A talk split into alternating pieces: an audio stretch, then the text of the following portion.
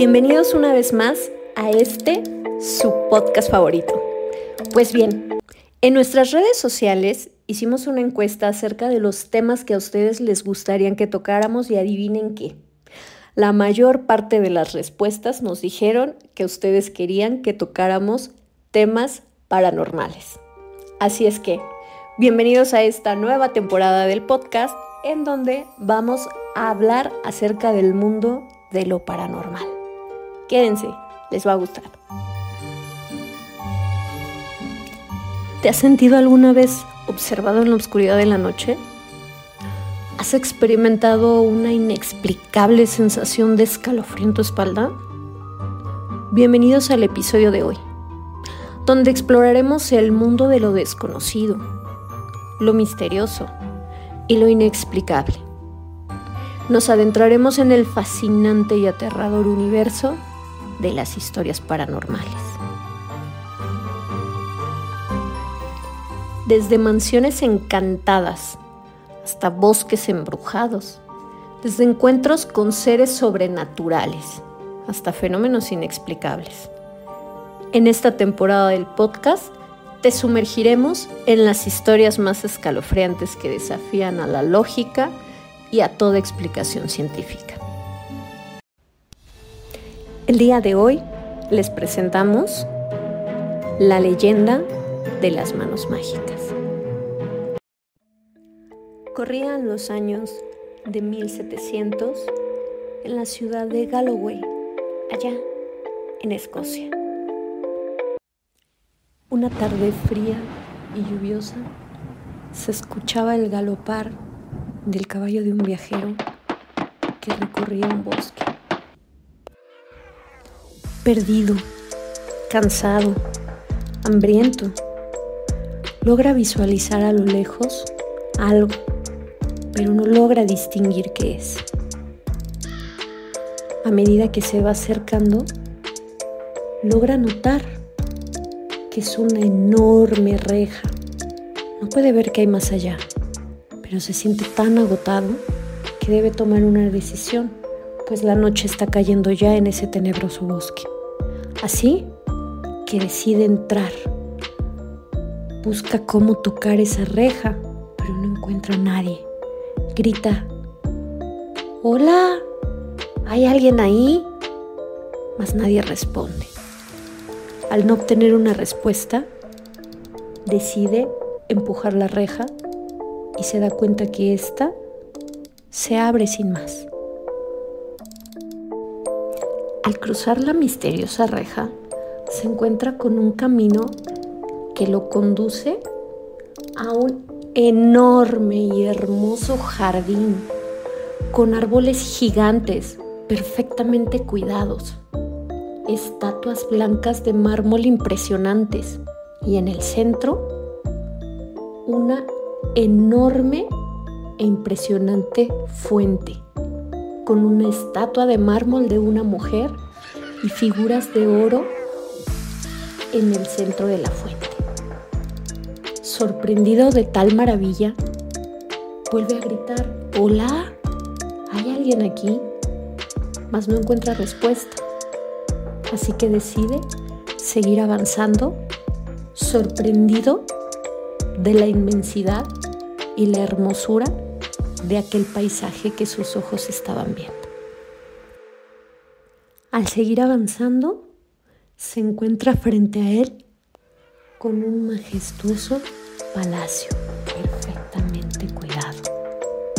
Así que, con todo el cansancio que tenía encima, decide entrar a pedir posada al anfitrión de aquel maravilloso lugar.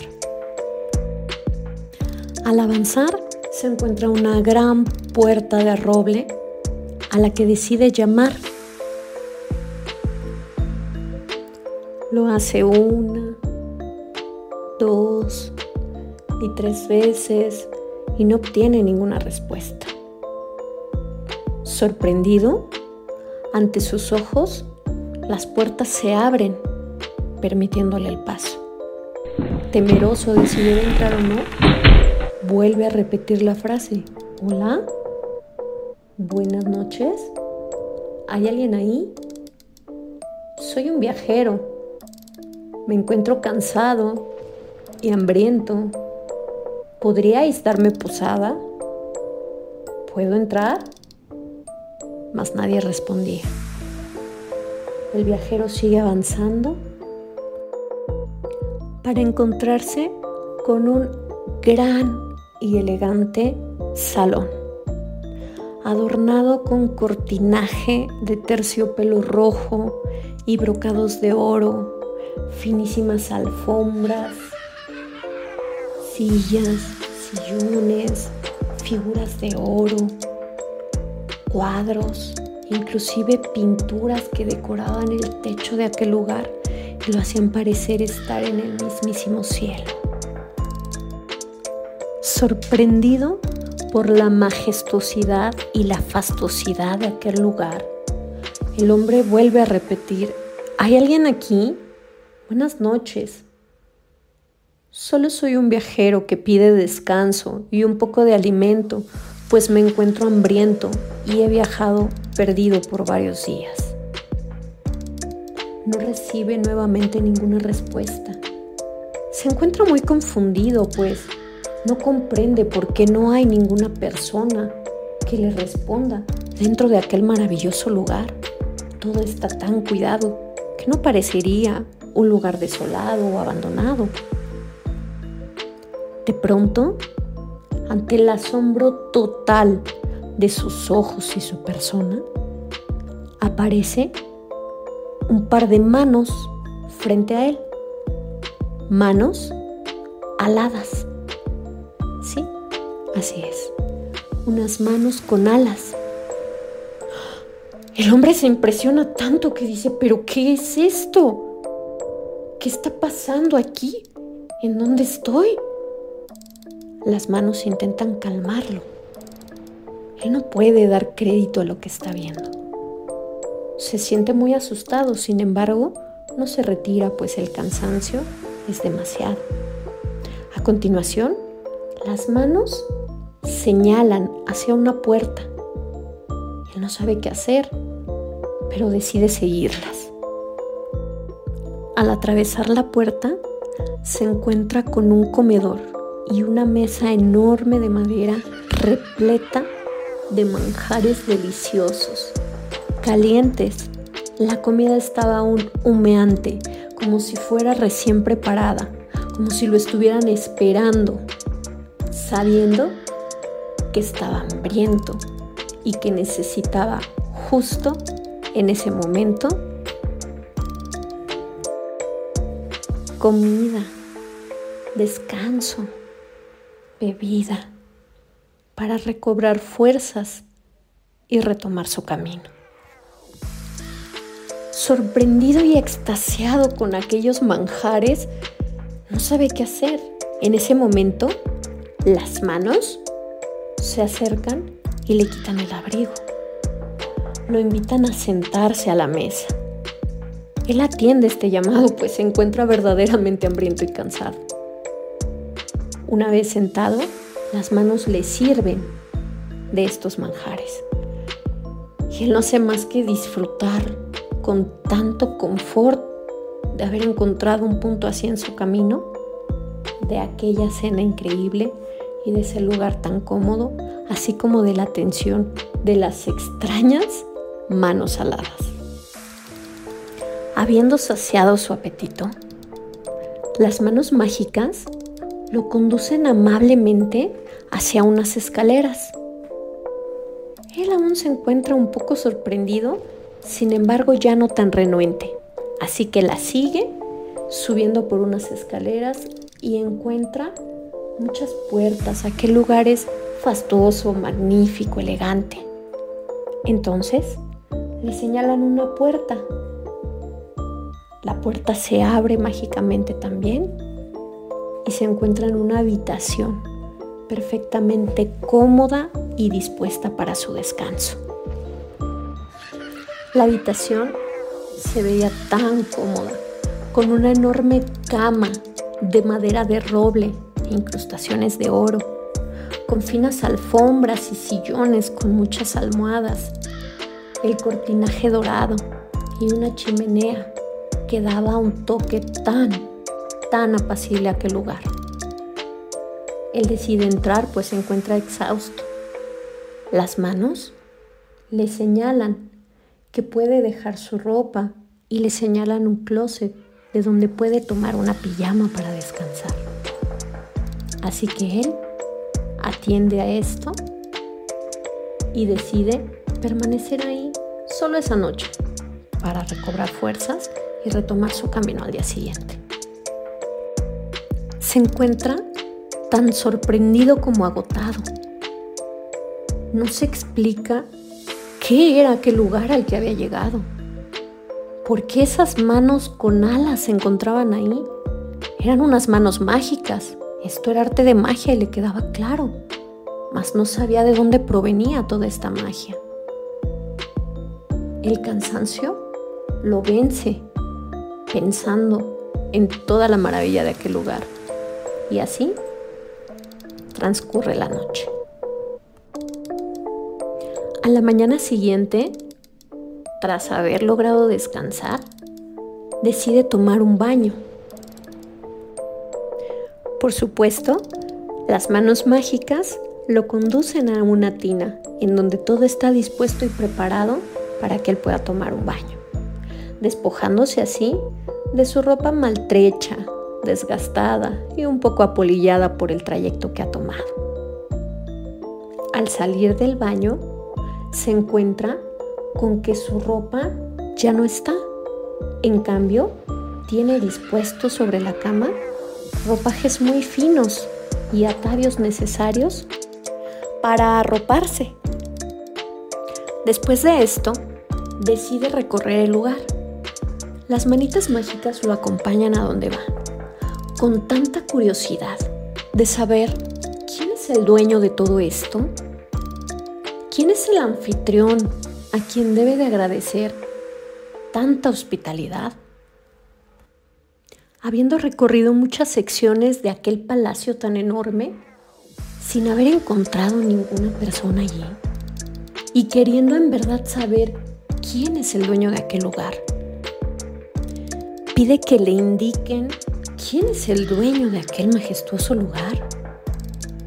Entonces, las manitas mágicas lo conducen por un largo pasillo y lo llevan hacia un salón repleto de cuadros de muchos hombres que bien podrían representar a una generación entera. Había desde hombres de edad avanzada, pasando por todas las edades, hasta un último cuadro de un hombre no tan de avanzada edad, quizás unos 50 años. Asombrado de ver aquellas pinturas, pregunta a las manos mágicas. Si esos son los hombres que han habitado ese lugar, si esos son los hombres que han sido dueños de aquellos terrenos que él se ha topado por casualidad. A lo cual las manos mágicas responden señalando una pequeña placa bajo cada uno de los cuadros en donde él puede leer los nombres de cada uno y nota cómo todos comparten el mismo apellido. Es entonces cuando comprende que generación tras generación han sido los dueños de ese lugar. Al ver esto, el viajero aún tiene la duda Así que le pregunta a las manos mágicas, ¿en dónde está el último dueño de este hermoso lugar? A continuación, las manos mágicas lo conducen fuera del palacio, por detrás de los hermosos jardines de aquel lugar, por un camino y entonces lo lleva hacia un cementerio señala hacia él y el viajero entra. Al entrar puede observar muchas lápidas que se encuentran en ese lugar, algunas con los nombres de los cuadros del salón, otras con nombres que le eran desconocidos. y al final, por allá, un poco alejada, ve una lápida que no tiene ninguna inscripción, simplemente está en blanco. Entonces pregunta si el antiguo dueño se encuentra ahí, a lo que la mano señala una de las lápidas en donde se encuentra el nombre del último cuadro que él había observado en el salón. De manera que las manos mágicas le indican que se puede quedar todo el tiempo que quiera y necesite en aquel lugar, pues los dueños están muertos. Así que después de esto, el viajero pasa algún tiempo en ese hermoso palacio. Las manos mágicas siempre están dispuestas para atender las necesidades del viajero, ya sea preparando el baño, limpiando la ropa, atendiéndolo, haciendo de comer, etc. Cierto día, deambulando por la biblioteca del palacio, porque a él le gustaba leer y ahí había miles de libros, descubre un pasillo que no había visto hasta entonces. El pasillo lo conduce hacia una cámara y es entonces cuando él descubre que aquel majestuoso palacio resguarda un enorme y gran tesoro. Monedas de oro, joyas, estatuas, un tesoro increíblemente grande. Entonces, las manos mágicas lo conducen nuevamente hacia la biblioteca y le muestran un pergamino. En el pergamino comienzan a escribir la siguiente inscripción, en donde le advierten que él puede permanecer como invitado todo el tiempo que quiera puede comer, beber, descansar, usar los ropajes, hacer uso completo del palacio.